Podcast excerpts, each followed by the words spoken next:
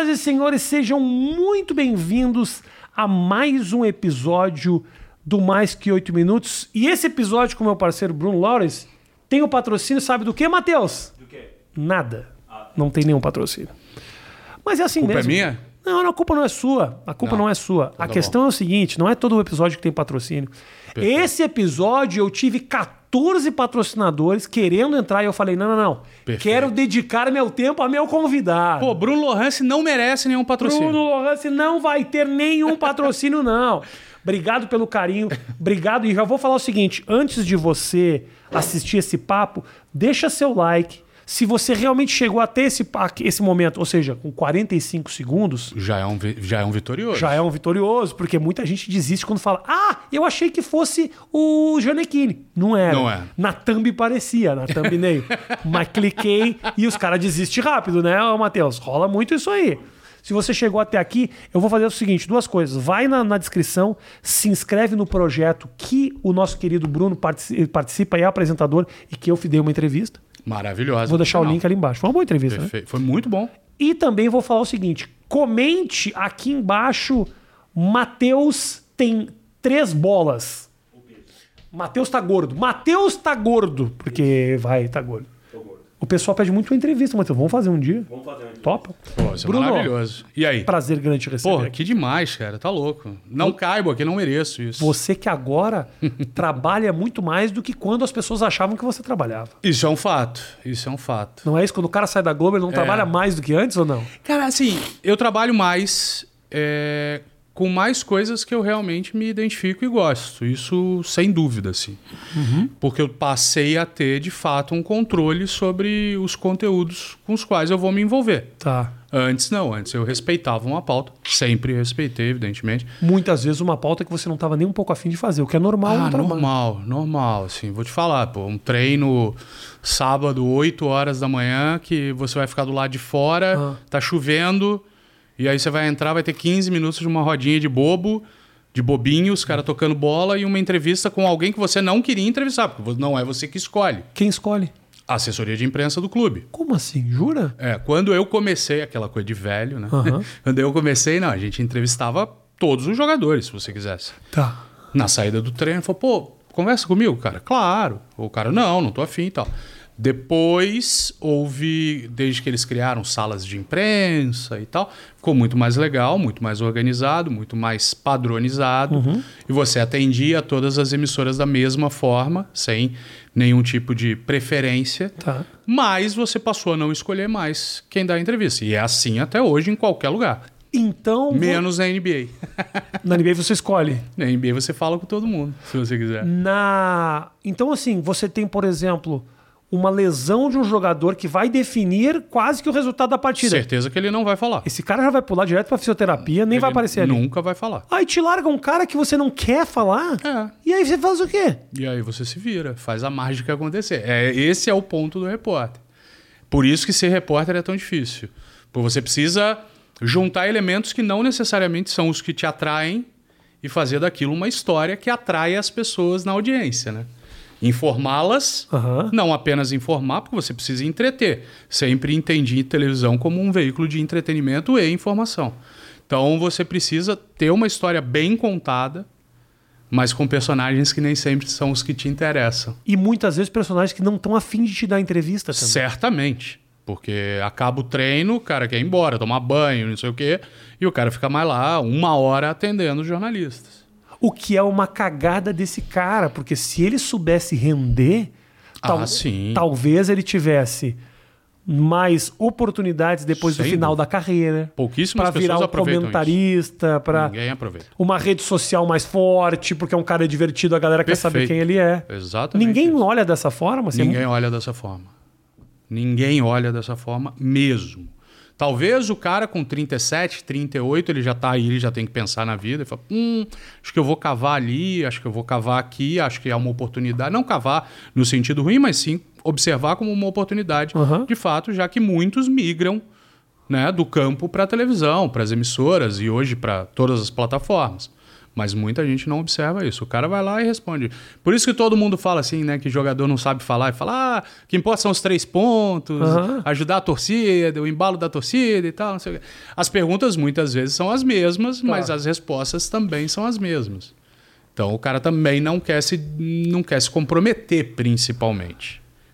Pra você. Bom, vamos falar ainda da questão do, do, do- do comentário e tudo mais. Agora, essas figuras, os, os- os jogadores de futebol, tem uma questão que é o seguinte: são caras que muitas vezes não têm o poder da comunicação. Não. Não tem. Você tem, por exemplo, nos Estados Unidos, obviamente estamos falando de um país de primeiro mundo, calma aí. Eu sei que a comparação é meio idiota, mas assim, o esporte está diretamente ligado ao ensino A educação. a educação, o universitário. Então você pega uma entrevista do banco do Sacramento Kings, o cara te fala coisas que você fala, pô, tô tendo uma conversa com esse cara. Perfeito. No Brasil, até dá pra entender, porque os bons jogadores de futebol tinham que ficar na rua batendo bola, porque senão Não seriam. não seriam o que eles são hoje. Quer dizer, a história E desses quando eles entram no clube também, é completamente inibido que ele estude, né? Raríssimos são os clubes que têm programas próprios, alguns próprios, para que ele tenha o mínimo de formação acadêmica. teve nessa, ne- nesse teu tempo de trabalhando com o esporte, tem jogador que ficou teu amigo? Cara, amigo de ir em casa? É. Não, não. Tenho caras com quem eu me dou muito bem e quando encontro, ou até já tivemos num, num jantar de amigos em comum e tal.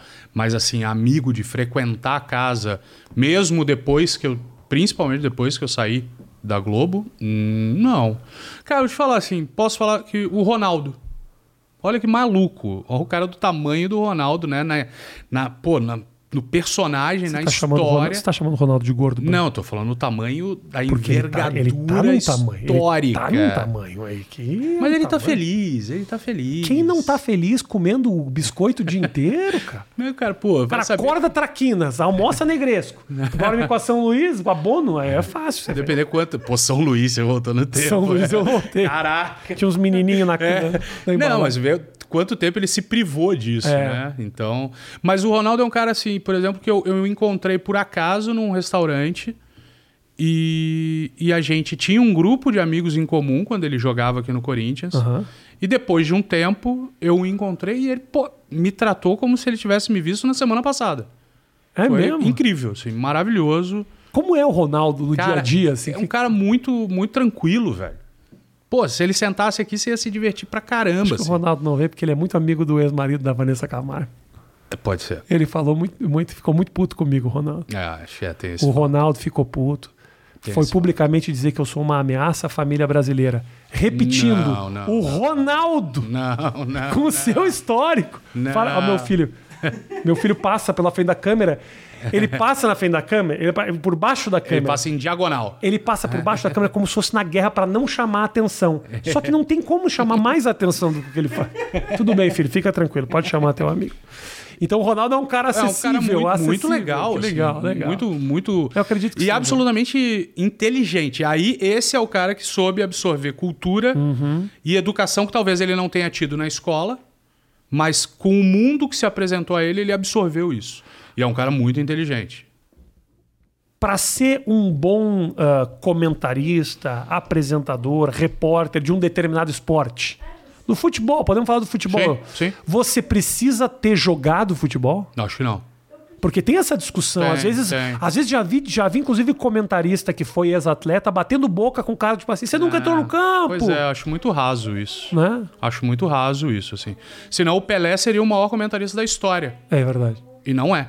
Não foi. Não tem lá o poder da, da, da comunicação tão, tão, tão grande como tem, por exemplo, um Caio Ribeiro. Pois é. que foi Então, também atleta, ou até mesmo um que não teve absolutamente participação, foi comentarista de nada. Milton Neves, ou sei lá, é outro cara que Pô, sabe de futebol. sabe? Exatamente. Então, a gente vive num país que tem a cultura do futebol. Se você conversar com qualquer pessoa na rua, ela tem um nível de entendimento bem razoável de futebol. Uhum. A hora que fala do time dela muda completamente. E ela perde essa, esse discernimento. Tá. Mas todo mundo entende de futebol razoavelmente.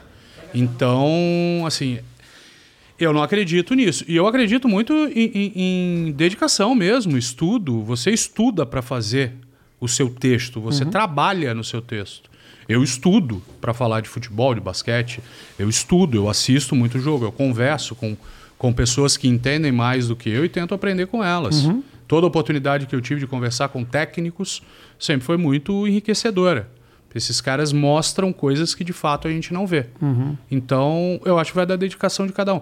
Tem muita gente que quer ficar no básico ali, né? Fala, pô, usa ali três, quatro, cinco frases Sim. ali que, que explicam o jogo superficialmente e eles não se comprometem. O cara que talvez deseje ter uma análise mais profunda, ele precisa estudar. Quando é que nasceu a tua ligação com o esporte e quando nasceu a tua vontade de ser um comunicador? Não nasceu, não nasceu. Eu, assim, eu, eu queria ter jogado basquete. Jogou? Joguei na Jogou? escola e tudo, em clube pequeno e tudo. Vi que eu não ia me virar com isso. E meu pai. Não era um, não era um Oscar, não era um Marcel. era um Rafinha Bastos. Não, longe de mim. Não. Eu insisti mais do que eu deveria. E aí, meu pai era jornalista, foi jornalista, um cara importante no mundo do esporte. Trabalhou em muitos lugares, criou coisas importantes. O Bola de Prata, o prêmio que é o principal prêmio do futebol brasileiro até hoje, foi criado por ele. E então eu já tinha essa referência do meu pai, uma referência afetiva do orgulho que eu sentia do meu pai trabalhando no meio. Tá. E aí, quando eu tinha que estudar para alguma coisa, eu falei, poxa, eu tenho essa referência, eu gosto muito de esporte, eu já assistia tudo e tal. Falei, pô, vamos juntar as coisas e acho que ali pode ter alguma, algum caminho. Mas a minha ideia sempre foi ficar fora, fora do vídeo. Nunca quis Nunca fazer foi vídeo. fazer pra frente. Nunca, não. Queria ser editor. Você tem uma um voz boa, você tem uma voz boa, você é um cara que se comunica bem, não tem sentido não fazer isso. Ah, mas hoje eu tenho 44 e quando eu tinha 19, sabe? Foi quando eu entrei na televisão. Eu não era, não tinha essa capacidade assim. Então, e aí, Toninho Neves, a quem eu rendo sempre homenagens, um cara espetacular, era meu chefe na TV Bandeirantes. E ele inventou que eu deveria ir para a rua fazer reportagens uma vez na semana para dar folga aos outros repórteres que tinham trabalhado no final de semana. Tá, Porque a gente vive com o final de semana morto a vida inteira. tá. E aí eu comecei a fazer uma vez por semana, aí na outra semana mais uma. Aí alguém saiu de férias e ele falou: fica aí um mês. Aí eu fiz os 30 dias. Quando os 30 dias se encerraram e a outra pessoa voltou, ele falou: você é repórter. Acabou. Foi como assim? Demitiu outra pessoa? Não, não. Ele Ah, abriu ok. uma nova vaga e falou: agora você é repórter. Eu falei: pô, legal, hein? Eu pensei logo, moleque duro, né? Não tinha nada, não tinha um pau pra dar no gato. Vai melhorar. Eu falei, né? vai cair um dinheiro. E o dinheiro? Ele falou, não tem. Eu falei, beleza. Depois foi, foi arrumando e tal. Mas foi assim, eu não tive controle nenhum sobre isso. Aham. Não era minha vontade, tampouco eu busquei isso. Ele percebeu ali algo que eu não via e que anos depois acaba mostrando que fazia algum sentido, Sim. porque eu tô aí enrolando até hoje, mas eu, pô, sou muito, muito, muito grato mesmo a essas pessoas. Você precisa, eh, talvez você olhe assim, alguém com um texto bacana e você tem esse feeling, fala, pô, esse cara sabe escrever. Sim. Ele ainda não é brilhante, ele ainda não é espetacular, mas você fala, pô, tem, um- alguma tem um coisa caminho, ali. Tem um caminho. Então, essas pessoas que têm esse olhar, assim como para descobrir um menino na rua jogando bola, você precisa sempre que alguém te ajude, né? E ele foi um dos caras. Eu tive muita ajuda de várias pessoas e ele foi o, o primeiro cara que, que observou esse potencial que nem eu mesmo via. E aí virei repórter. A tua, obviamente, não tem como não deixar de falar da tua saída lá da Globo. Eu não quero falar detalhe do que, que foi, o que, que não foi, que não, não, não, não brigou, não brigou. Não, a questão não é essa. Você sai da Globo num momento muito interessante, aonde não estar na Globo já não significa o fracasso absoluto É. que significava antigamente. Você tinha, por exemplo, não falando especificamente de jornalismo esportivo, mas assim, antigamente um ator que não está na novela da Globo e está numa outra emissora ou fazendo um outro projeto era um fracassado Sim. que não conseguiu estar lá nas cabeças. Sim. Você sai desse lugar e me parece, Bruno, que você se torna um cara muito mais acessível. Porque você deixa de ser Ó, tô fazendo leituras que você vai me confirmar ou não. Não. Você deixa de ser aquele repórter com o teu texto e comunicativo que fazia bem, que fazia as coberturas e passa a ser um comunicador completo que apresenta, que se Sim. envolve com diferentes projetos, que tá ali fazendo um projeto patrocinado, que vai num podcast e troca uma ideia. É. E não é todo comunicador que tem condições de bater esse papo que a gente tá batendo aqui às vezes. Meu irmão, não é porque o cara tá na frente da sério? Ah, Você já percebeu Bom, isso? Com certeza. Com certeza, porque quando o cara tá lá em cima, ele tá muito com, com as mãos amarradas. Sim, Ele tá com muito medo de perder aquilo. perfeito. Só você vê, vou te dar um exemplo, a história do que aconteceu recentemente lá com a Calabresa. Uhum. Quando deu aquela merda, quais foram as figuras que trabalham dentro da Globo que se colocaram ou que apoiaram um lado ou outro? Ou que... Ninguém quer se meter, porque ele fala: eu tô aqui na cabeça do bagulho. É. E eu não vou me comprometer ou me complicar profissionalmente por uma história que não tem a ver comigo. É tudo muito medo. Imagina que o cara que trabalha naquele lugar, ele vive com um pouco de medo ou não. Sim, eu acho assim. é, A gente está falando de uma, de uma trajetória que, no meu caso, tem mais de 20 anos. né? Então, assim, no meu começo, quando eu tive a proposta para ir para Globo, eu falei, cara, isso é muito legal. Poxa, ali se fazia a melhor televisão. Com melhores equipamentos, com melhores profissionais, com maiores estruturas e com direitos das competições. E isso é fundamental no meu caso como jornalista esportivo. Trabalhar numa emissora que não detém nenhum direito de nenhum campeonato expressivo é me colocar à margem dos principais fatos que acontecem. Eu não vou entrar no estádio, eu não vou entrevistar os caras, eu não vou para a Copa do Mundo, eu não vou para a Olimpíada, que eram os meus grandes sonhos. Pior coisa que tem são as matérias que ilustram momentos com foto. É tão triste isso que Pois o cara é. não tem o direito de botar. Pois é, o cara tem uma credencial que dá acesso ele a entrar no evento, ele assiste o evento e ele não reporta o que ele viu, porque ele não tem como cobrir as imagens. Isso deve ser muito duro. Então, ali, quando eu entrei, eu entrei em 2003, vamos para quase 20 anos. Tá. Então, era ali, de fato, uma oportunidade muito grande. Só que é, o tempo vai abrindo coisas que não existiam naquela época. Você pensar, eu comecei em 98, lá na Bandeirantes, como estagiário. Cara, você tinha as TVs abertas para trabalhar. E tinha um comecinho da ESPN, que era TVA Esportes ainda. Você tinha o Sport TV, que não era da Globo, era da Globosat, só no Rio, basicamente. Era muito, era muito restrito. Era difícil você furar, a- passar no funil e entrar no mercado. Hoje não, hoje eu não preciso de uma televisão. Sim. Você não precisa de uma televisão? Não. Matheus não precisa de uma O televisão. Matheus precisa. Porque, Precisa? Porque ele tem filho em casa, se não tem televisão, chora muito. Precisa da galinha pintadinha. Precisa da ga- Tá no, No YouTube. YouTube, é tá no verdade, YouTube. tem Então, razão. hoje você tem a possibilidade. Você é o, é o seu canal, literalmente. Então, assim, tinha isso de um objetivo muito grande de trabalhar no melhor lugar. Isso é muito bacana e eu tenho muito orgulho disso. Qual era o melhor lugar para se trabalhar? Era lá. Eu consegui chegar, ficar e ser dono de alguma relevância naquele meio. Tenho muito orgulho disso. Mas, de fato, muitas oportunidades foram.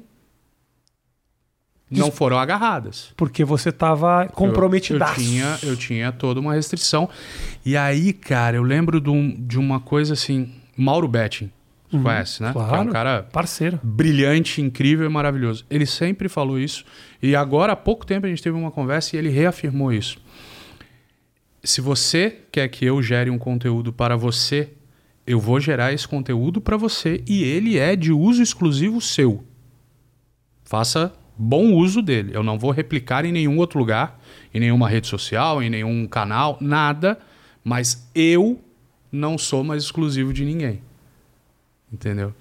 Dá pra fazer isso com casamento também? Porque é uma boa Cara, ideia. seria bom, hein, velho? Pô. Não sou mais exclusivo seu.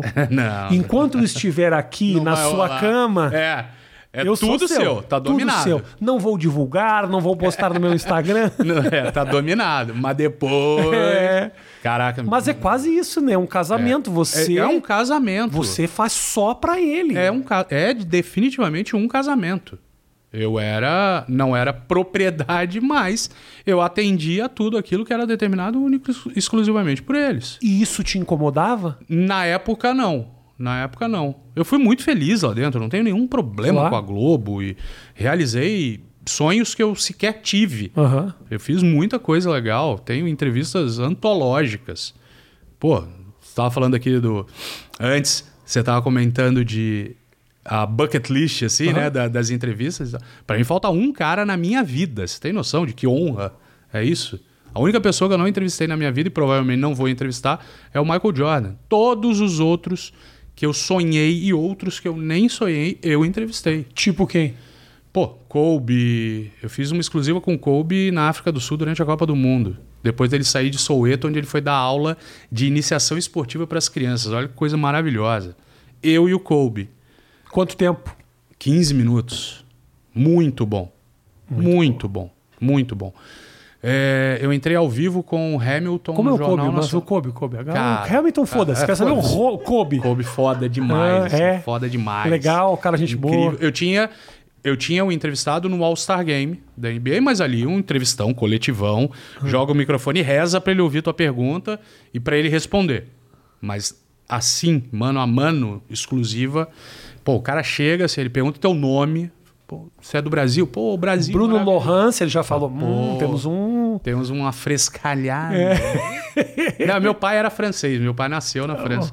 Eu, eu falo Lawrence, tá bom? Lawrence. Eu largo um Lawrence de vez em quando. Não tem problema, Tá bom. não tem problema, não tem problema nenhum. Eu apresentei como Lawrence, inclusive, apresentou. ficar claro que eu não vou me vender pros franceses, não. É, os franceses têm alguns problemas. Tá. Têm alguns problemas. Que não estão ligados ao banho, como muita gente imagina. Só pra deixar claro. Tá.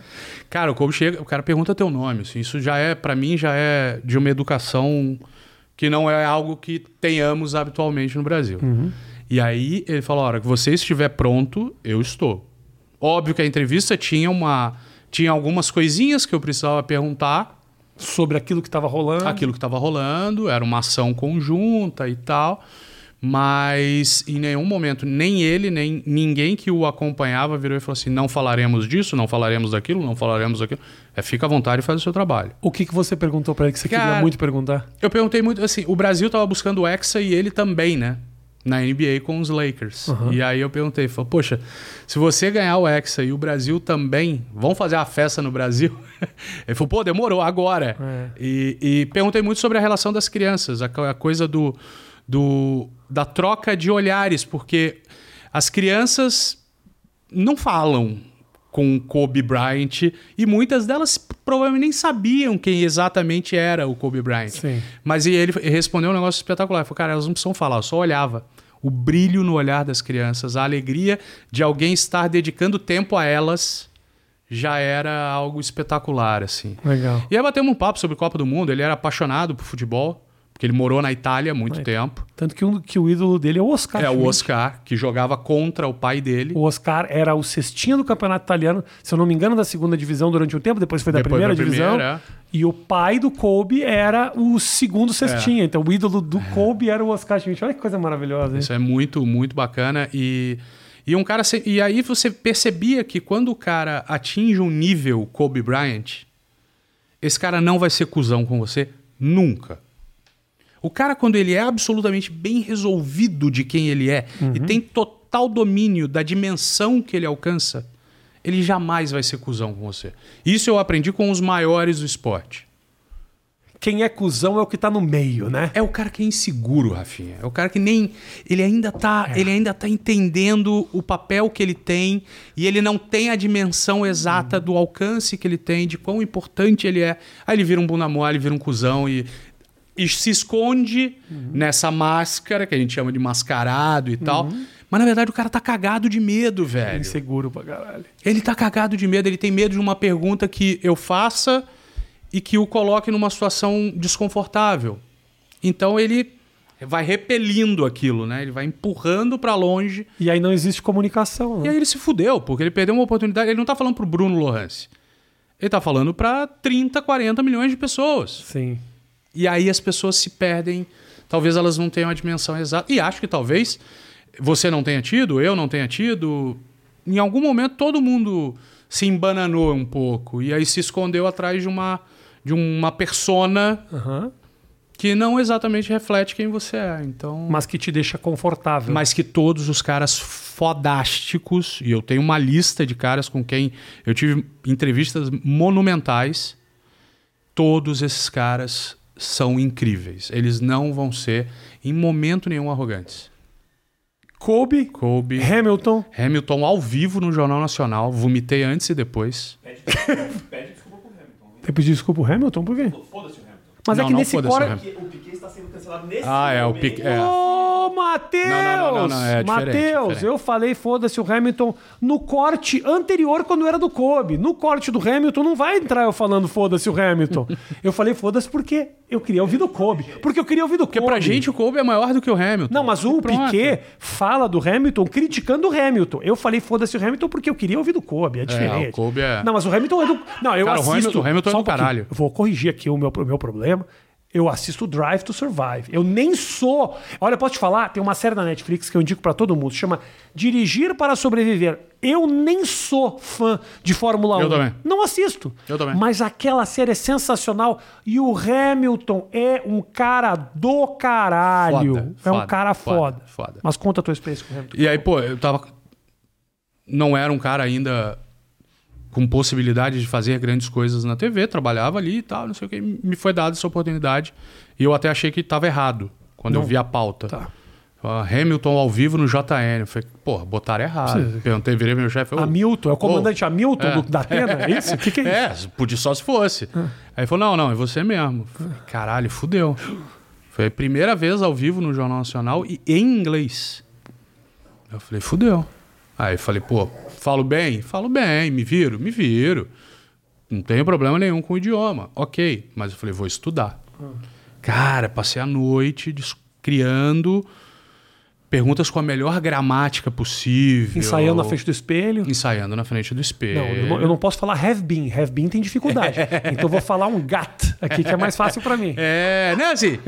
É. e aí eu lembro é, exatamente isso, assim. Eu falei, pô, eu preciso ter uma palavra que seja bem encaixada. Eu meti um anxious. Anxious, legal. Aí, o pô. misunderstanding, podia ter metido. Misunderstanding sempre faz o cara brilhar É. muito. E... Só que na hora... Porra, velho, passei mal. Quem tava anxious era você. Porra, meu irmão, banheiro, bah, botei a vida pra fora. Voltei e tinha. Eu tinha pergunta pra uma hora e eu tinha dois minutos só no ar, né? Mas eu tava pronto pra qualquer situação. E aí dá aquele negócio: tô parado, ó, um minuto e meio pra chamar. Um minuto pra chamar. 30 segundos pra chamar, a Fátima começou a chamar. E o Hamilton não tava do meu lado. 10 segundos, era o horário britânico. Ele chegou, parou ao meu lado e falou: Tudo bem? Fui, entrei ao vivo, fiz as duas perguntas para ele, traduzi as perguntas, devolvi pro, pro Bonner, agradeci ao Hamilton. Ele olhou para mim, cara, o cara olha no teu olho, te agradece e seguiu com o compromisso dele. Eu fui de novo ao banheiro, mais uma vez, passei mal e Vomitou de novo. de novo. E- Que bom que não vomitou durante, né, cara? Porra, meu irmão. Imagina você vomita no colo do Hamilton ao Ah, eu não estaria aqui. Talvez você tivesse. Essas Não. coisas hoje em dia viraliza e. É, mas, pô, a gente tá falando de. Não, daí foi 2007. Ah, você não. tava- Tinha nem Twitter. Era a tua primeira entrada ao vivo. Você não- já não entraria Ah, segunda. eu não já. entraria a segunda, eu não teria essa carreira que vai fazer. Tem mais de 20 anos e você não teria me chamado pra vir bater esse papo. Provavelmente não. Não, fato. E. Porque se fala assim, tipo, ah, aquele cara que brilhou muito no campeonato de, de aspirantes da Gazeta. Não sei se ia me interessar muito, não. É, o desafio ao galo, é, não. Aquele não. cara que tava na- no 15 de Jaú contra 15 de Piracicaba foi o grande em momento da vida dele. 78. É. É. Maravilhoso quem tava lá e se É. divertiu, mas o tempo passa Tá, e muda. já é. E aí eu cheguei, não tinha smartphone, não tinha nada, tinha o da cobrinha ainda. Tinha. É. E tava começando o BlackBerry, e aí só os chefões tinham. Uhum. Ah, o BlackBerry é, tinha o tal do BBM, que o cara É, mandava, mandava, umas uma mensagem e tal. E aí eu voltei pra redação. Quando eu voltei pra redação, meu chefe falou: pô, viu teu e-mail? Eu falei: como, velho? Tava jogando agora o joguinho da cobrinha, irmão. Não tem e-mail no Não tem, telefone, não meu tem. parceiro. Ele falou: ah, então vai olhar. Tinha um e-mail do Bonner da bancada do jornal, elogiando, dizendo que a entrada tinha sido muito bacana, que eu tinha sido muito correto e me parabenizando. Descobri ali que o computador daquela bancada funciona. Ali eu descobri que o computador é- funcionava. Porque ele mandou o e-mail da bancada, pelo horário dava pra ver, ele tava no ar. E ele é o editor-chefe do jornal, né? Então. E aí ele brincou no final, lembra do Anxious? Aí ele falou: seu inglês deve ter deixado muita gente ruborizada. Eu falei, o Anxious, tá vendo? Meti, pá! Ali minha vida mudou. Mudou. Com mudou aquela lá entrada dentro. ao vivo, Mudou lá dentro. o. Lewis Hamilton fez a sua vida profissional mudar. Fez. Excelente corte esse aqui. É, Hamilton fez. E ele não foi campeão do mundo nesse ano. Ele foi campeão no Você também no- mudou no- a vida dele, pra pior. Atrasei um ano. Ele podia ser octa e não apenas. Não apenas hepta, que é pouco, né? Ele é muito. Porra, bem, cara. pouco. Sete títulos do mundo. Muito Mais ou menos, né? Mas foi um dia que de fato mudou a minha vida. Eu acredito muito nisso. Que todos tenhamos dias que são importantes e que ficam marcados. Como oportunidades que você vai lá e mostra que você é bom. Você deve ter um grande show em que alguém olhou pra você e falou: esse cara é foda, velho. Isso acontece todo show comigo. Mas quando você era jovem. Não, tem sim. Tem momentos muito Tem marcantes. momentos que são especiais, né? Tem momentos E esse momento realmente mudou a percepção que as pessoas tinham de mim lá dentro. Eles me deram uma responsabilidade e eu consegui segurar a onda. Falou, opa, esse cara tá preparado para situações tensas. Porque é tenso. Mal eles sabiam que você vomitou antes e depois. Foi contar anos e anos depois. Não ia dar essa brecha. Mas foi um momento incrível. Desses caras, Kobe, Hamilton, o Tom Brady foi muito maneiro. Como é que foi o Tom Brady? Ah, tô curioso, tá, tá bom isso aqui. Porra, Como é Tom que foi Brady entrevistar o olha, Tom olha, Brady? O nível da produção que a gente fazia era Ah. muito maneiro. Eu fui para São Mateus, que é do lado de São Francisco, onde ele nasceu. Tá. Tom Brady não estava lá.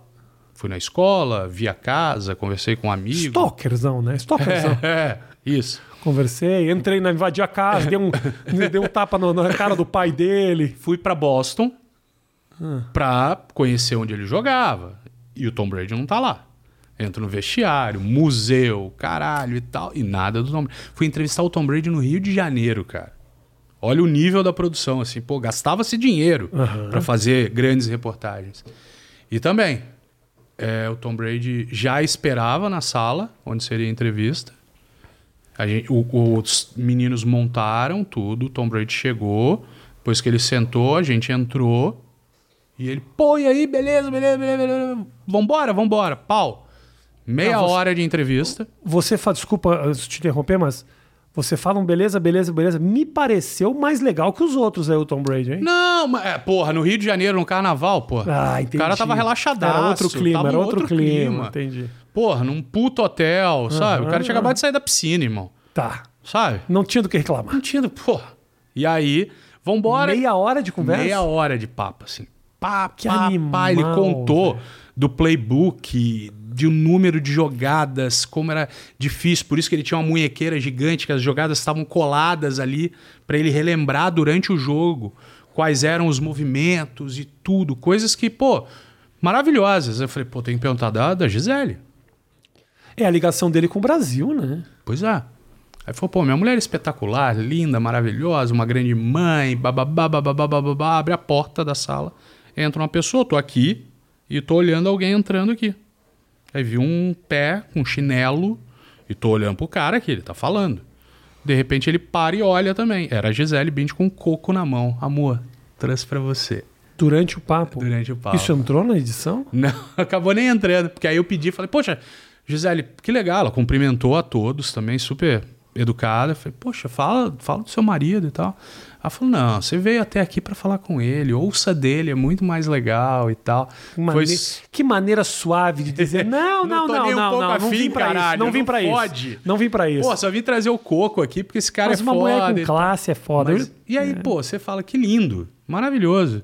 Então, pô, Tom Brady, passei um dia inteiro com o Kelly Slater na casa dele. Chegamos, pô, o cara falou assim, Porra, ó, para só um pouquinho, tá crescendo. Primeiro é o seguinte: o Kobe foi carinhoso. Hamilton bateu um papão comigo. Tom Brady, meia hora. Kelly Slater O já foi, inteiro. passou o dia inteiro. Porra, mas daqui a pouco a gente vai chegar no. no Eu no dormi na Ronaldinho casa. Gaúcho e ficou uma semana na casa do Ah, cara. porque aí o cara não sai, né, irmão? O cara não acha nem o caminho da porta, irmão. Esquece. Ali, não, não. Não é o caso, não é Morei caso. quatro anos na favela com o Adriano. Não, também não. Comi anão, bezerro. Foi uma. Não, não. Não, para. Para, para. Mas, pô, o Kelly Slater, ele falou, beleza, vou atender.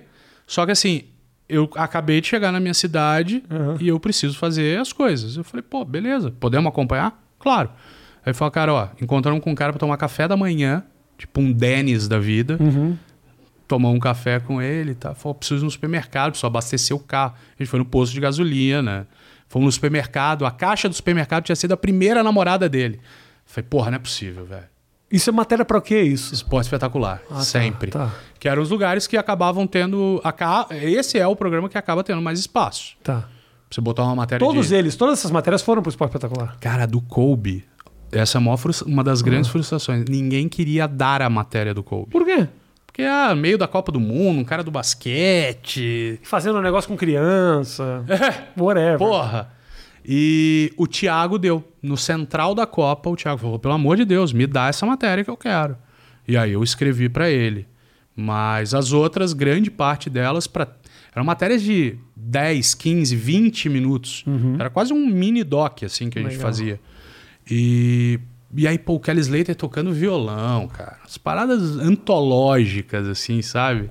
Então, pô, eu tive muita, muita sorte na vida. Isso sem falar de competições, né? Isso daí, pô, eram momentos legais e tal. Fora as- os grandes acontecimentos, de fato, do esporte, né? Você vê a hora que a história tá acontecendo. Aquilo vai ser lembrado durante 10, 20, 30 anos e você tá ali, sabe? Você é o, é o canal que liga o cara que tá torcendo pro cara que teve a conquista. Isso é o mais fascinante para mim.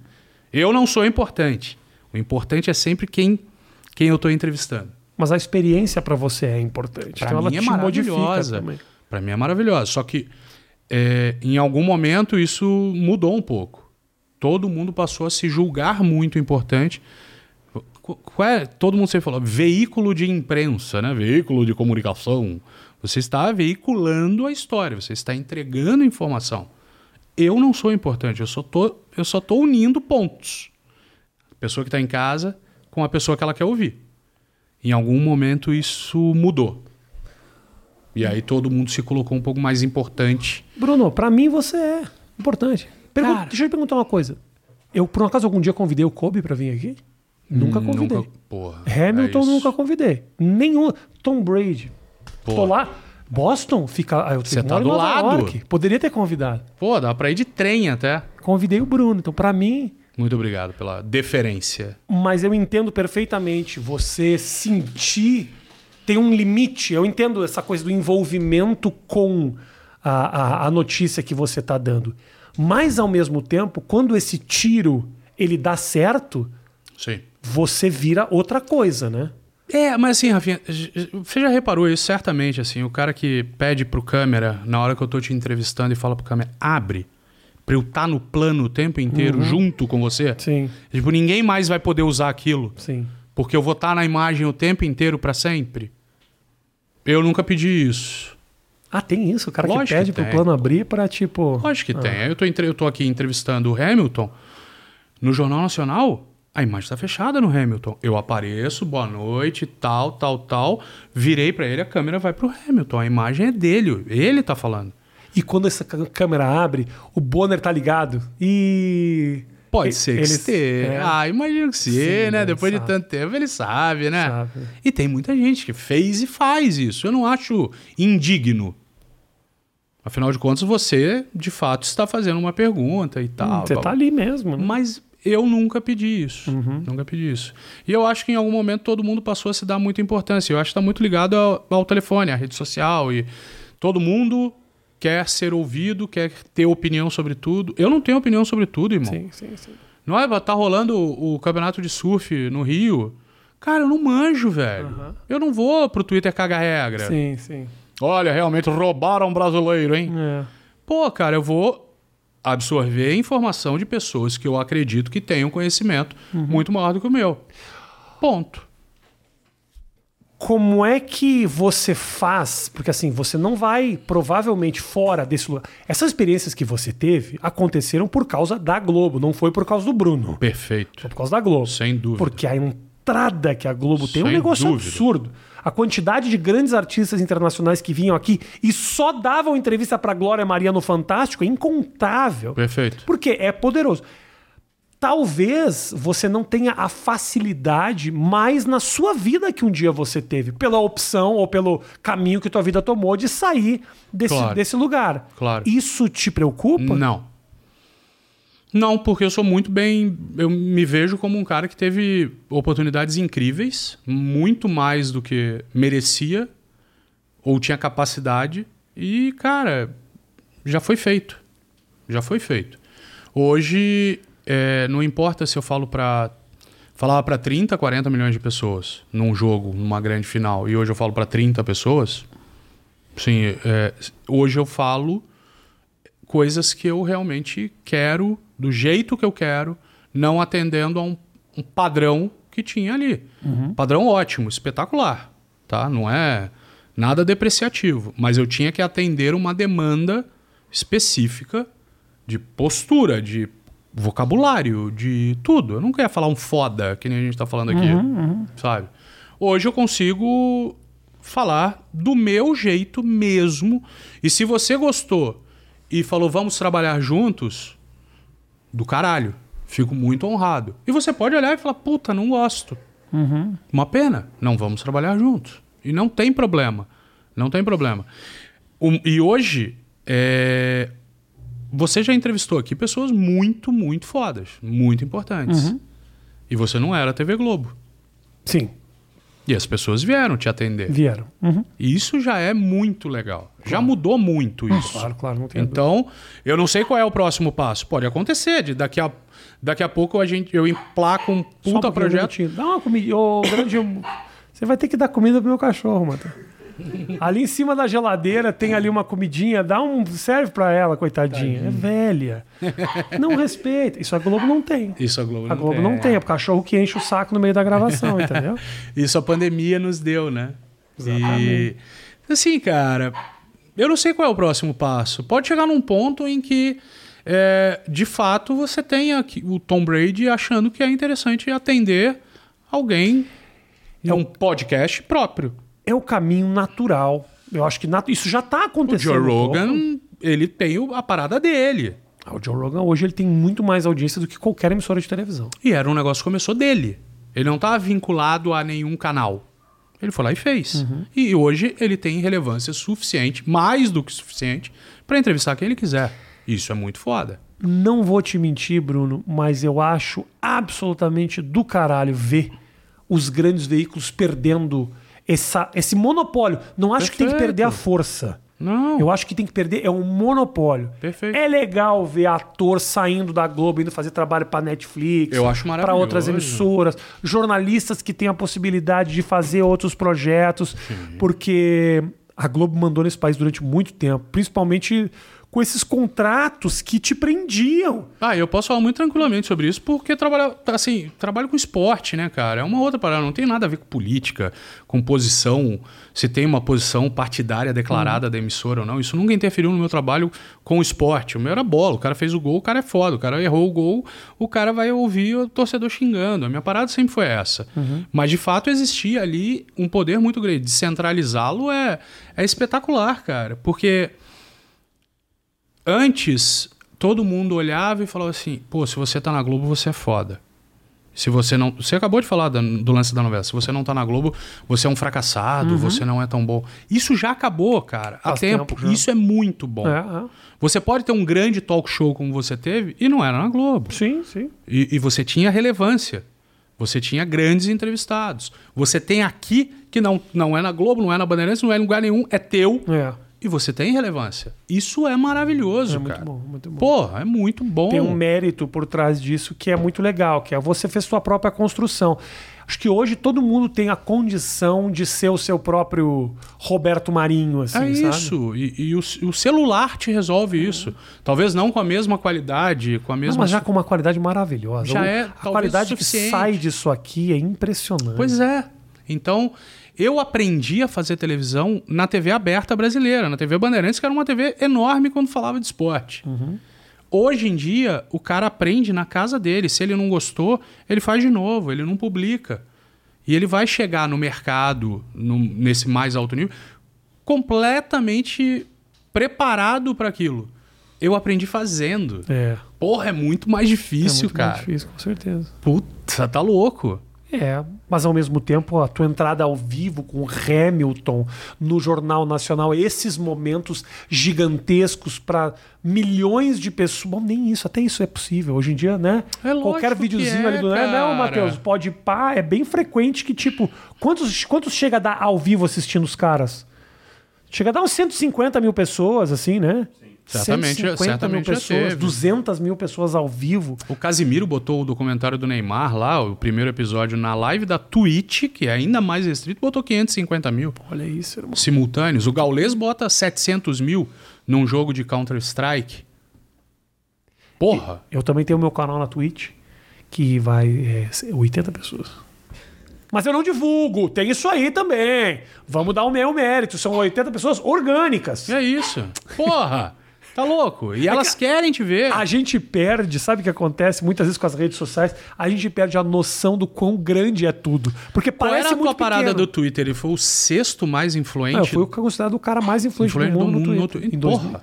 2011. Tá louco, velho. Segundo lugar, Dalai Lama. Porra! Tomar no cu. Terceiro lugar, Obama.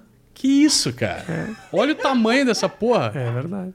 Que isso, velho? Me abriu muita porta esse negócio aí na época, porra. Fiz muita coisa legal. Entendeu? E era o teu Twitter, não era o Twitter do CQC, o Twitter. É. Não, não, não, meu. Era teu. Quando quando eu fui chamado para fazer televisão aqui em São Paulo, eu já fazia no Rio Grande do Sul, né? Uhum. Assim, fazia naquele tamanho do Rio Grande do Sul, que tem aquela limitação que basicamente é a antena. Mas era o que? Era TV Com, né? Eu trabalhava, Não. eu tra- fiz coisa para TV Com, trabalhei um pouco na RBS, trabalhei, eu, eu fazia muita coisa no Clique RBS, que é a Globo.com do, Sim, do sim. sul do país. É Sim. um negócio grande para aquele Muito. lugar. Mas a televisão, ela tinha um limite, que era a antena. Verdade. Chegava ali na fronteira de Torres com Santa Catarina, depois a RBS começou a fazer coisa para Santa Catarina, a gente conseguia chegar ali. Na internet era um negócio absurdo, porque eu postava um vídeo, eu recebia um e-mail de um brasileiro que morava na Eslovênia É isso. e falava, porra, assisti aqui do caralho. Eu falava, porra, mas, mas então esse negócio me possibilita furar essas fronteiras. Aí quando surgiu o negócio da, da oportunidade de fazer a Bandeirantes, algo grande, porque o CQC já ia ser um negócio grande, com um elenco grande, me rolou essa dúvida em vários momentos da minha carreira, que é tipo assim, por que que eu tô investindo num veículo que tá perdendo força? Por que, que eu tô. Eu não me arrependo, porque ainda era muito grande a ponto de construir muita coisa para minha carreira. Mas eu sabia que eu estava dando um passo para um lugar que não era o lugar. Perfeito. Porque se eu Ah. tivesse investido o tempo inteiro na minha produção na internet, como eu fiz, nunca parei de fazer, mas assim, Sim. tive que dar uma, uma acessada durante uns certos momentos. Talvez hoje eu teria outro domínio sobre essa plataforma. Eu cheguei a conversar um tempo atrás sobre tal. ah, o. o na- no- olha que coisa louca. O João Vicente me convidou para. Me convidou. Ainda teria que passar por outras pessoas. para ser, de repente, fazer o sócio do Porta dos Fundos. Olha. E eu falei. E eu tava envolvido com as minhas coisas de televisão e não tive tempo de pensar naquilo. Talvez o- a galera lá nem fosse. a- eu sei que foi uma conversa que começou antes de acontecer. Mas eu não tinha tempo para me dedicar pra internet que eu tava na televisão. E sabendo que aquele era o lugar. Que aquilo Aham, ali era o aham. veículo. Então foi um passo quase que. Ah, mas você tinha realizações importantes na televisão também, né? Então, E me jogava pra uma galera que não, durante muito tempo não esteve na internet. é, esse é o segundo ponto. A gente vive num mundo muito privilegiado, né?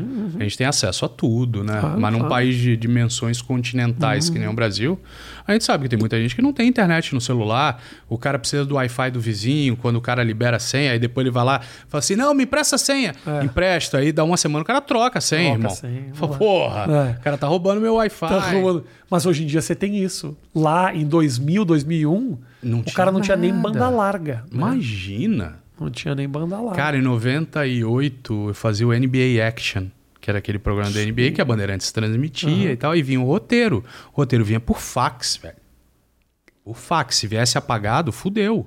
É mesmo, eu tinha que é? inventar alguma coisa pra preencher aquele espaço que veio apagado no fax. Porra, mas você fez NBA Action, cara. Isso Fiz. aí é um, Fiz é um NBA sonho, Action. velho. Porra, você tá maluco, maravilhoso. Eu fiz faculdade de jornalismo Meu sonho era trabalhar com transmissão de jogo da NBA. Pô, E até hoje eu não consegui, você acredita nisso? E eu tento até hoje. jura? Tento. Alô, Rodrigo Vicentini, alô, NBA Brasil. Vou atrás do NBA Brasil, caga pra mim. caga. Eu falei, eu quero ser comentarista de jogo. Eu mando bem fazendo isso. Ah, não, não, não adianta. Vamos não. falar, atenção NBA Brasil. Você vai fazer essa conexão aí, Bruno. Eu Porra. eu te trouxe aqui pra isso. Demorou. Tá feita já. A NBA Action você pegava o texto de fora Pegava o texto, e fazia os ops. Ah. tinha que traduzir o texto e, e entregar para os narradores, né? Aí tinha um narrador que fazia a voz do programa Tá. e outros repórteres geralmente faziam as traduções das, das entrevistas. E ali foi a primeira vez que a minha voz foi ao ar. Que alguém não queria gravar e alguém falou: "Ah, grava você mesmo aí, vai". E aí eu fiz, a, fiz tipo uma tradução do Shaquille O'Neal. Aham. Que ano era esse? Que ano, né? 99. Primeira vez que minha voz foi ao ar. Foi dublando Shaquille O'Neal. Porra! Dublando? É, porque eu tava traduzindo a entrevista dele, né? Ah. A gente não, não legendava na TV aberta, né? Você tinha que sempre ter voice-over, né? Isso. Então tinha que ter uma voz em português. Ainda não se dubla. Muito Ainda- ainda pouco, não, se, se legenda. ainda, muito pouco, é. Então foi a primeira vez, porque eu cuidava do programa e não tinha alguém pra gravar naquela hora e eu precisava, porque eu tinha prazo, Aham. horário de ilha de edição e tal. Pô, eu editava nas fitonas, né? Nas beta. É. Pelo amor de Deus, demorava a vida pra editar aquela porra. Aham. Porque tinha um monte de canal de áudio, porque tinham várias vozes. Tinha que manter a música original, a voz original em inglês e botar as vozes em português. Por cima. Irmão, era um parto pra editar aquela porra. Demorava a vida.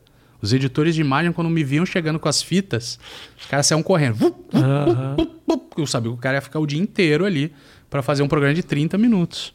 Que coisa, cara. Cara, tem muita coisa maneira, assim, cara. 99 eu fazia isso. Eu editava, na verdade. Porra. Eu era um dos caras que corria. Era um dos caras que corria. Aprendi muito fazendo isso. Maravilhoso, então, essa era um cara. tempo que você fazia tudo muito na guerrilha e aprendia o processo inteiro. Eu né? aprendi televisão fazendo televisão em todas as partes. Eu comecei entregando roteiro, o roteiro era impresso, eu tinha que distribuir no controle master, depois no switcher, um pro cara do GC, um pro cara da, o diretor de TV, o outro pro cara do áudio, ela Aham. entregar o roteiro, era isso que eu fazia como estagiário. E aí os caras mandavam, não, entrega uma fita não sei onde. Chegava Ah. lá, era mentira, o cara não tava esperando porra nenhuma, ficava andando. O dia, só que isso me fez conhecer todo mundo na televisão. E aí você vai. Matheus, leva esse cachorro lá pra dentro. Tem a janelinha ali? Abre o janelinha e joga lá. Não. Tira a Dercy daqui, que ela tá incomodando. Tadinho. Não tô É tão raro eu me interessar por uma conversa aqui. Tira o Dercy, pô. Um cachorro barulhando. Então, é, realmente, a gente aprendia a fazer. todo mundo. Eu cara. tinha um programa, cara, que eu fazia lá. Pô, eu sei. Isso. Desculpa te interromper aqui Imagina. contando as minhas histórias. Conte, eu, sou, é? um- eu, eu gosto de ouvir histórias. Porque eu lembro que eu fazia um programa lá na TVE, que é a cultura né, do Rio Sim. Grande do Sul, que eu saía para fazer a entrevista, eu não podia aparecer, Aí. porque eu era estagiário. Então eu fazia não só a voz, como eu fazia a mãozinha. Você via a tua mão. A entrevista, a câmera, que é tipo isso aqui, ó. A câmera tá pegando daqui, a minha mão Você aparecia. não podia falar pro câmera, abre pra eu Não aparecer. podia. Você não podia. Não podia, porque era contra a abre lei. o take, não podia. Era eu também a passei por isso. Eu não podia aparecer. E aí eu, eu fazia isso. Aí eu chegava com esse material produzido, eu editava o, no, ali, entrada, Escrevia. saída, assemble, insert. Olha, do caralho. Eu editava É isso. isso. Botava lá, e se você colocava no final, você estava editando, tudo pronto, tensão, sem querer, você colocava assemble no lugar onde não podia, o que acontecia? Você tá ligado isso aqui? Não. Tecnicamente, você que. Provavelmente o pessoal vai embora agora, que é muito específico. Mas é o seguinte: quando você edita de uma fita para outra, na época, você fazia o quê? Você construía uma base na fita que era o quê? Uma preta, Pra não ter amassado. para não ter amassado nem nada, você fazia uma base preta, e aí você ia editando em cima na base do insert. Que era o quê? Você colocava uma trilha embaixo de música, você colocava os vídeos. Só que de vez em quando você clicava no botão Assemble. Assemble era o quê? Ele fazia a base. Então quando você clicava no Assemble e ia gravar, Entrava black. você fudia, você entrava um black e pulava de uma camada para outra. Lembra quando a VHS você tava, ah, você tava ah, gravando e aí depois ah, fazia assim, ó. Ele enrolava e ia desaparecendo. E de vez em quando, na hora de botar no ar, você falava, caralho, cliquei no botão errado. Tinha um tinha que- monte de dropout, Oh, né? exatamente. Ficava uma loucura. Mas eu entregava a fita direto pro cara colocar Pro cara no jornal. master, é. O cara botava ali e ia pro ar. Se eu tivesse colocado. É isso. Vai chupar o caralho, Bolsonaro! Eu Ia aparecia. pro ar. Ia pro ar. Pô, não tinha, não tinha tempo hábil pra você entregar era editor. assim também? Não, os editores chefes, Tá. eles tinham uma player Ah, beta ele- na mesa deles. Que eles viam antes de colocar no Aí entregava a fita, ele olhava o editado É. e aí ele repassava a fita pra ela ir pro ar. Os editores chefes tinham uma player ali pra isso, Entendi. que ela só rodava, ela só reproduzia, ela não editava. Exatamente para não ter risco de apertar um botão errado, errado. E, e, e apagar alguma coisa. Mas hoje é feito da mesma forma isso? Hoje o editor-chefe assiste tudo antes de ir ao ar. Mas você chega com o teu material, você participa de Não, hoje é um edição? servidor, né? É um servidor onde basicamente todo mundo tem acesso. Então você pode ver o material que está na ilha, sendo editado, na ilha de edição, e o cara pode assistir isso do terminal dele. Mas ele assiste. Tudo é aprovado antes de ir ao ar. O Bonner, por exemplo, ele aprova a reportagem com o jornal no ar. Entre uma e outra, ele dá uma olhada e fala, pô, tá beleza. E ele tem também as pessoas de confiança que eventualmente aprovam a partir do momento que ele já está na bancada Tá. para não dar nenhum problema. Mas ele assiste coisas com o jornal no ar. Já assistiu, eu soube de matéria minha, por exemplo, que a gente via no sistema quando estava aprovado, porque ficava verdinho com o nome dele, Tá, ele aprovou. com o login Aham, dele. aham. Então ele, ele clicou ali, porque ele estava logado. Tá. E, e o jornal estava no ar, então ele só pode ter visto na bancada de algum jeito, entendeu? Que do caralho, velho. Cara, o verdinho... Ah, é legal pra caralho fazer parte dessa correria, não é? Porra, é uma adrenalina, cara. É um negócio. As primeiras vezes que eu fiz matéria pro Jornal Nacional, você tinha que ser aprovado para ser um repórter elegível pro Jornal Nacional. Então era um processo. Eu mandava uma matéria, aí a matéria entrava no espelho do programa, faltando 40 minutos, falava, pô, hoje vai entrar, hoje vai entrar, hoje vai entrar. Bum, caía, ia pro stand-by. Aí no outro dia vinha um feedback, ó, ainda pode melhorar. Aí fazia outra, fazia outra, fazia outra. Outra, não a mesma matéria. né? É, não, aquela matéria ia embora, ia pro lixo. Não ia ao ar. Tá. Aí, pô, o primeiro dia que a matéria tava no espelho e ficou aprovada com o verdinho do Bonner, pô, aquilo ali foi mais legal do que ir ao ar a matéria. Do que assistir no ar. É, porque você recebeu o carimbo do meio. É, Então, e, e de um cara por quem eu tenho um, um profundo respeito. Pô, o cara é o editor-chefe do Jornal Nacional há 30 anos. O Nunca, é- nunca dei a mão a ele, velho. Tu acredita? É mesmo? Só falei com ele na- no ar. Nunca falei com ele. Nunca dei a mão, nunca cumprimentei. Que louco, né? Porra, muito. Muito louco. Mas qual foi a primeira matéria que foi aprovada? Cara, era uma Copa América de ciclismo em Interlagos. Verão espetacular. Lembra aqueles eventinhos? Lembro. Domingo, 10 da manhã ali que tinha e tal. Os caras pedalando no autódromo. era legal o evento, era legal. Mas de pouca relevância esportiva, né? Porque o Brasil não tem grandes nomes no ciclismo, infelizmente. É. Mas eu consegui é, com uma matéria assim. Foi a primeira que, que caralho. entrou no ar, assim. Te Ainda tem uma coisa. Cara, do- será que esse papo é legal mesmo? É legal pra caralho, pra caralho. Eu tô achando que Pô, se que você tá aqui até agora, é porque tá Pô, gostando, né, Matheus? Que maneiro. Né, porra. Ainda, obviamente, tem gente que te encontra e fala. Saudade, pô, quando é que você volta? Essas coisas de de Fala, gente que trabalhou. Entre... Isso te incomoda de alguma não, forma? Não, não. Fico muito honrado, assim. Eu acho que é. é- isso daqui, talvez hoje pra você já tenha entrado num, num espiral já que você tenha criado o hábito. Mas assim, com a quantidade de oferta de qualquer tipo de conteúdo, bom, ruim, mais ou menos, e excelente, qualquer pessoa que destine minutos da sua vida a te assistir falando, pra mim já é uma grande honra hoje em dia. Caralho. É isso aí. Porque tem muita oferta, velho. Então o cara parou aqui 10 minutos. Fala aí que eu vou abrir um negócio pra cachorro. Vai falando antes.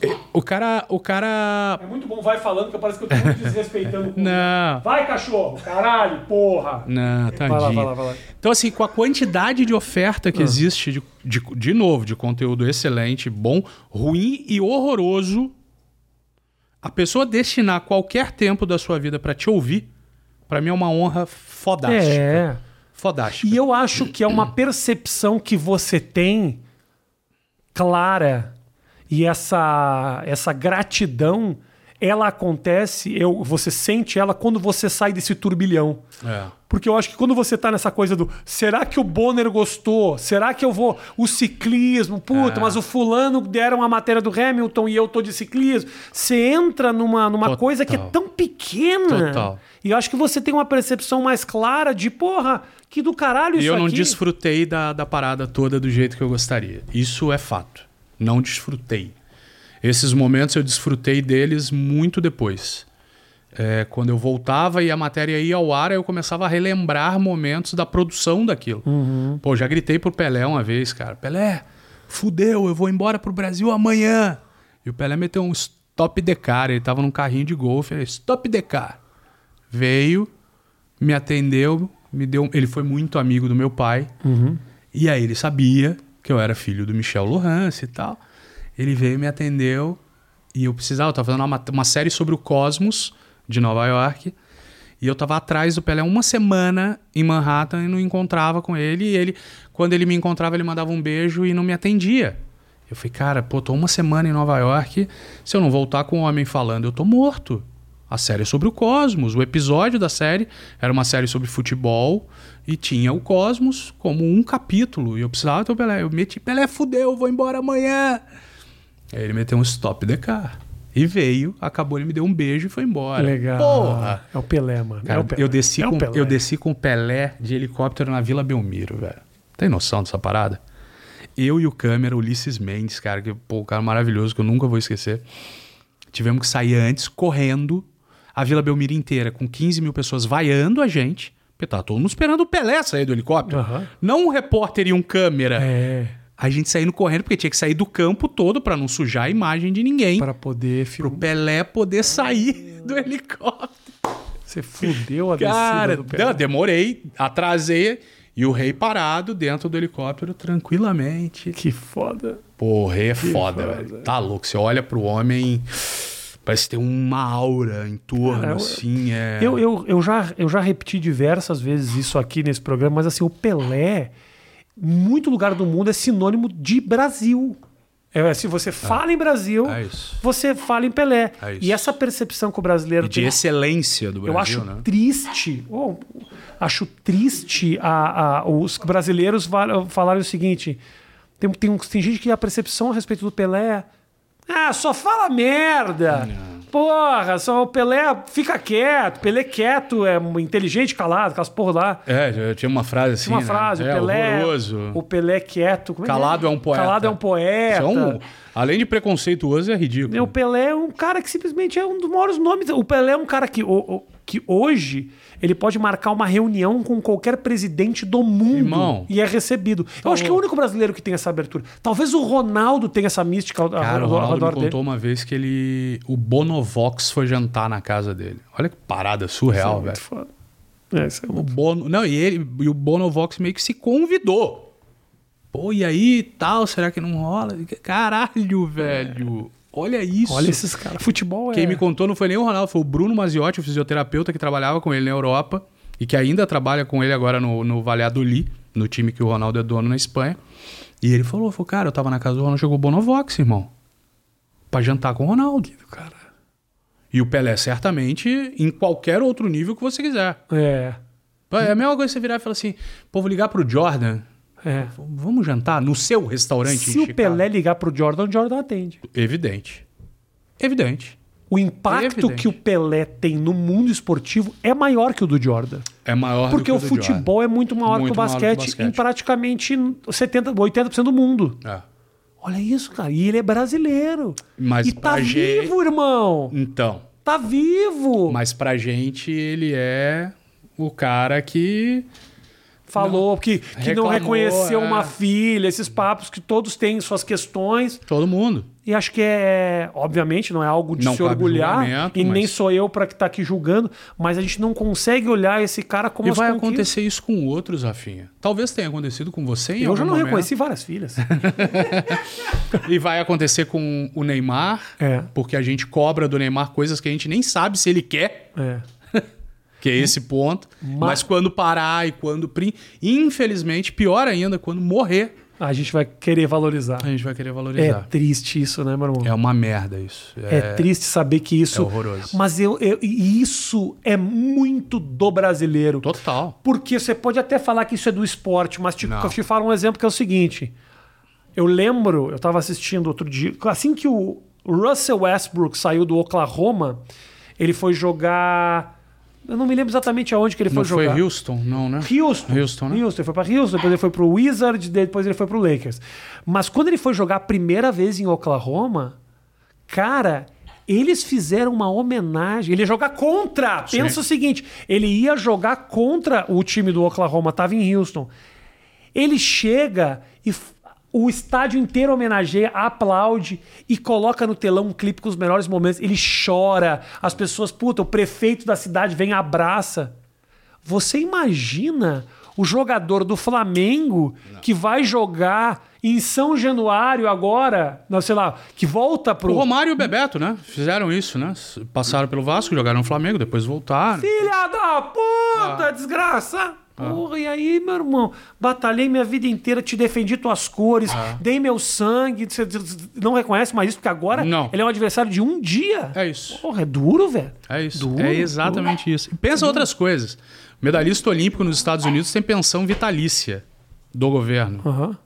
Pensão vitalícia do governo. Quem tem? Medalhista olímpico Ai, nos Estados caralho, Unidos. Jura mesmo? Pro cara Pra pe- sempre. pelo reconhecimento ao serviço prestado à nação. É isso, o mínimo, né, velho? Aqui o cara ganha uma medalha. Você olha pra ele e fala: como é que você ganhou uma medalha? Dependendo. A Malrin, quando ganhou em 2008, em Pequim, primeira mulher a ganhar uma medalha de ouro individual na história do Brasil. Aham. Você ia no, no- no lugar que ela treinava, as condições eram ultra precárias. Ultra. pre- ah, Equipamento aí, em. meu, não dá esse cachorro, cara. Desculpa, Bruno. Isso nunca tinha acontecido, irmão. Ele enche um pouco o saco. O Drake tira na edição, vai lá. Tira os, os cor- Tira esse cachorro da edição um pouco, Drake, por favor, quando você for editar isso aqui. Vai lá, a Malren, fala. Treinava em condições absolutamente inadequadas para ser para ser ok. E ela ganhou uma medalha de ouro olímpica. A galera do atletismo, meu irmão, Irmão. só por chegar nas Olimpíadas. A galera do boxe, tem histórias no Brasil de caras do boxe que o treinamento aeróbico dele era porque ele era catador de lixo, irmão. É difícil. É... Ser atleta no Brasil é, é realmente um ato de heroísmo, assim. deve ser muito frustrante pra um cara tipo esses Torben Grael, esses caras que são caras que tipo batalham pra caralho e ganham, mas só que eles só são vistos durante a Olimpíada. O cara do boxe, o cara do judô. Uma semana em quatro anos. Olha isso, irmão. Uma semana em quatro anos. E aí vai lá o Diego Hipólito, toma um tombo E ele é execrado. execrado. É isso. o Ah, Brasil, amarelou, o Brasil inteiro faz piada, inclusive eu. Mas depois eu conheci ele, ele é um puta cara ele é um caralho. puta cara incrível. Mas a gente espera a É oportunidade. isso. Porra, meu irmão, vai mais longe do que isso. Parece que o brasileiro tá torcendo o tempo inteiro pra a ruína. Pode falar um negócio? Jogos Pan-Americanos, 2007 no Rio. Início desse olimpismo brasileiro que culmina com a Olimpíada no Rio em 2016. Competição de ginástica, cara. Eu vi gente aplaudindo, vibrando quando uma menina de outro país caía. No skate agora teve muito isso. Pois é. Pô, é o momento mais duro, mais difícil, que nem os adversários comemoram. É. E tinha torcedor falando: é, menos uma! Sai pra lá! E tal. Porra, velho. Ah, mas isso aí eu acho legal. Ah, não, pô, é foda. Desculpa aí, Bruno. Não cai, não. Porra, skate, tomou um capote. Pior nota, beleza. Vamos vibrar com a pior nota. Mas a queda. A queda é, é perigosa. Pô, é cruel. Acho que você tá me fazendo acordar, porque no skate eu torci pra umas meninas de 8 anos de idade cair. Olha isso, Caía velho. eu falava, Vai, fadinha! chupa, vai fadinha. Total. Pô, a Raíssa é maravilhosa. Mas não na queda. Eu vibro com uma nota pior. Porra, é isso. Juiz é nosso. e tal. Mas não, não com a queda. Com Não. a queda, não. Com a Não, queda, não. Porque aquilo ali vai, vai doer, como doeu no Diego durante 4, 8 É, anos. sei. A Mari do vôlei, quando perdeu pra Rússia em, é, em Atenas, que era o Brasil 24, 19. No último set. E perde o jogo pra Rússia. Só um pouquinho, Mari, agora eu tô curioso. A Mari, a loira do vôlei. Levantadora? Não, a atacante. A Mari tinha 19 anos em Atenas. ok, aham. Olha isso, 19 anos em Atenas. Ela tinha 37 pontos marcados num jogo de vôlei, numa semifinal olímpica com 19 anos. Mari é essa. Mari, isso. Primeiro você procura Mari do vôlei, a primeira imagem é ela chorando. Você fala, pô, Pronto. chato, né? E ela ficou. Não foi só ela mas- que jogou, Tá. não foi só ela que não rodou a última bola. Outras jogadas aconteceram, porque eram 24-19. Sim. E todo mundo falou, pô, pipocou, Pipocou. pipocou. E ela foi quatro anos depois em Pequim, aí eu tava na quadra, Uhum. quando elas foram campeãs olímpicas, que ela sai fazendo assim pra câmera. Ah, e tem que fazer mesmo. Tem que fazer. Tem que velho. fazer. Ah, não é, pô, não. O cara manda todo mundo calar a boca, meu irmão. Parou. Teve uma, o Parou. cara da, da natação, que agora foi. acho que ele ganhou medalha de bronze, o Bruno. Bruno, Bruno, Fratos. Bruno Fratos. Acho que foi bronze agora, foi, né? foi bronze em Tóquio. É um cara que ficou conhecido por ter dado uma patada numa repórter. É, na Karen, na Karen Duarte. Que não tem culpa absolutamente Nenhuma, nenhuma. nenhuma. Mas E é eu brilhante. entendo a Eu frustração. É. Você entendeu? Você dedicou a tua vida, o teu tempo todo. Você tá puto. E o cara com cabeça de campeão, cabeça de vencedor, é o cara que não quer assumir. Nos Estados Unidos, o que você mais vê é cara da NBA dando patada em todo mundo. Sim, sim. Porque a cabeça desses caras, ela é diferenciada, meu irmão. É. Quando os caras falam assim, ah, o Oscar é difícil de lidar. Meu irmão, é claro que ele é difícil de lidar. Você Assiste o Last Dance. aí você, vai acha que o Michael Jordan. tem amigo que vai comer churrasco na casa dele? Você precisa ter uma cabeça. Você é egocêntrico, você é egoísta, mas ao mesmo tempo é isso que construiu o teu, teu êxito. Sim. Então aí quando esse cara vai lá dar uma patada e depois ele ganha a medalha, ele pediu desculpa. Claro, claro, claro, Mas assim, depois ele ganha essa medalha, é um, Cara, é uma- um é negócio um- impressionante. É épico. É épico. O esporte é o esporte. É né? maravilhoso, cara. E por isso, assim, é, há mais de 20 anos eu trabalho com isso. Não trabalharei com outra coisa. Não vou para outra editoria. É, algumas por não ter nenhum conhecimento, propriedade para falar sobre, e outras por não, não achar tão interessante quanto essa magia do esporte. Você vê as coisas, você vê é, o Neymar no primeiro gol dele do Santos, quando ele era um molequinho, eu estava no campo, e depois você vê tudo que o Neymar se tornou. Ou o Romário, que foi um cara que eu vi jogar ainda como torcedor, moleque, e depois tive a oportunidade de trocar ideia com o cara, de entrevistá-lo. Então, isso o esporte é, é maravilhoso, cara. É eu sou muito grato. Muito, muito, Boa. muito. Legal. E, e por ter hoje, por exemplo, o Bet Show, que tem convidados le- completamente diferentes. Inclusive eu, link na descrição. É, vai lá. O Bet Show, um projeto muito bacana da Rivalo, que também é minha parceira, que paga em euro, o que é muito bacana.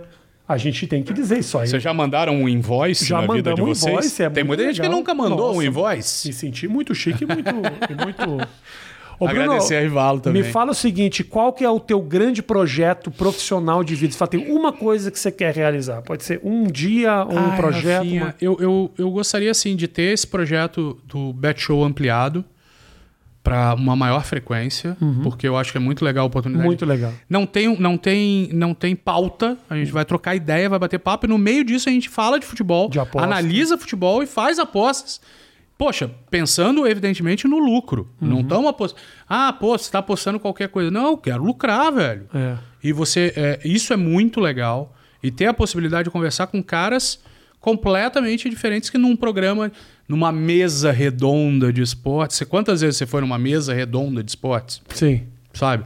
Então é muito legal e, e eu acho que ali talvez eu tenha mérito para deixar o convidado à vontade num ambiente que não necessariamente é o dele e inseri-lo naquilo, naquele contexto. Gosto muito de fazer isso. Eu gosto muito de conversar, né? Bater papo. é, A gente até brincou lá, né? Você falou, pô, não é entrevistar, é bater papo. É. Cara, mas você precisa desenrolar Claro, o papo. tem um caminho, né? tudo, claro. Isso é, é fascinante pra mim, muito legal. Então eu gosto muito desse projeto e eu gosto, eu sou apaixonado por basquete. Então, poxa, isso é o que falta pra mim também. É trabalhar com a NBA de fato. Bruno. Vamos, vamos cavar uma dupla, Bruno. nós. Eu, você e o Cauê Moura. A gente tinha que fazer um projeto para vender, para fazer transmissão de jogo de basquete. Pô, você tá maluco. Seria um sonho meu, assim. Sempre foi. Eu fiz faculdade pra isso. Eu quero muito fazer isso. Cara, NBA Brasil. Sami Weisman. Nós vamos, vamos falar Você eles. conhece. A gente não arquiteta um projeto pra esses caras. Porra. Sami, que você conhece. Vem, gente Maravilhoso. nisso. Ah, a turma da NBA Brasil é Amo. do caralho. Rodrigo Vicentini, com quem eu falei ontem, tá saindo de férias. Ó, a oportunidade tá aí, irmão. Quantas vezes você junta esses caras? Brunão, Uma honra. prazer gigante te receber, Porra, meu irmão. Tô muito, muito, muito feliz. Que muito isso. mesmo, assim. Eu que tô. Daquelas paradas assim que, que conto com orgulho. Contei pra minha mulher. Falei, pô, vou lá, dei entrevista pro Rafinha. Ela falou, sério? Sério? Eu falei, não. Ah, não para que ela acha Cara, grande coisa O cara assim. te chamou pra tomar um café, vai. Falei, não, vou dar entrevista pro Rafinha. Porra, que foda! Ah. Isso é muito bom.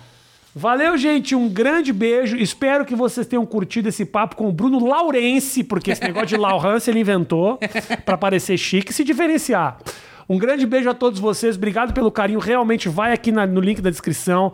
Tem lá o programa do Bruno, que é muito legal, uma parceria com a Rivalo, que é um. Assim, é do caralho. Os caras estão apostando em muita gente, possibilitando uma série de projetos muito legais. Aliás, toda essa galera de, de jogos, tudo isso é muito bom. Que bom que a gente pode falar disso abertamente, que a lei mudou e nos possibilitou. Joga quem quer, realmente ajuda a gente pra caramba na hora de assistir um jogo de basquete, de futebol. Um Minnesota Timberwolves e um Orlando Magic.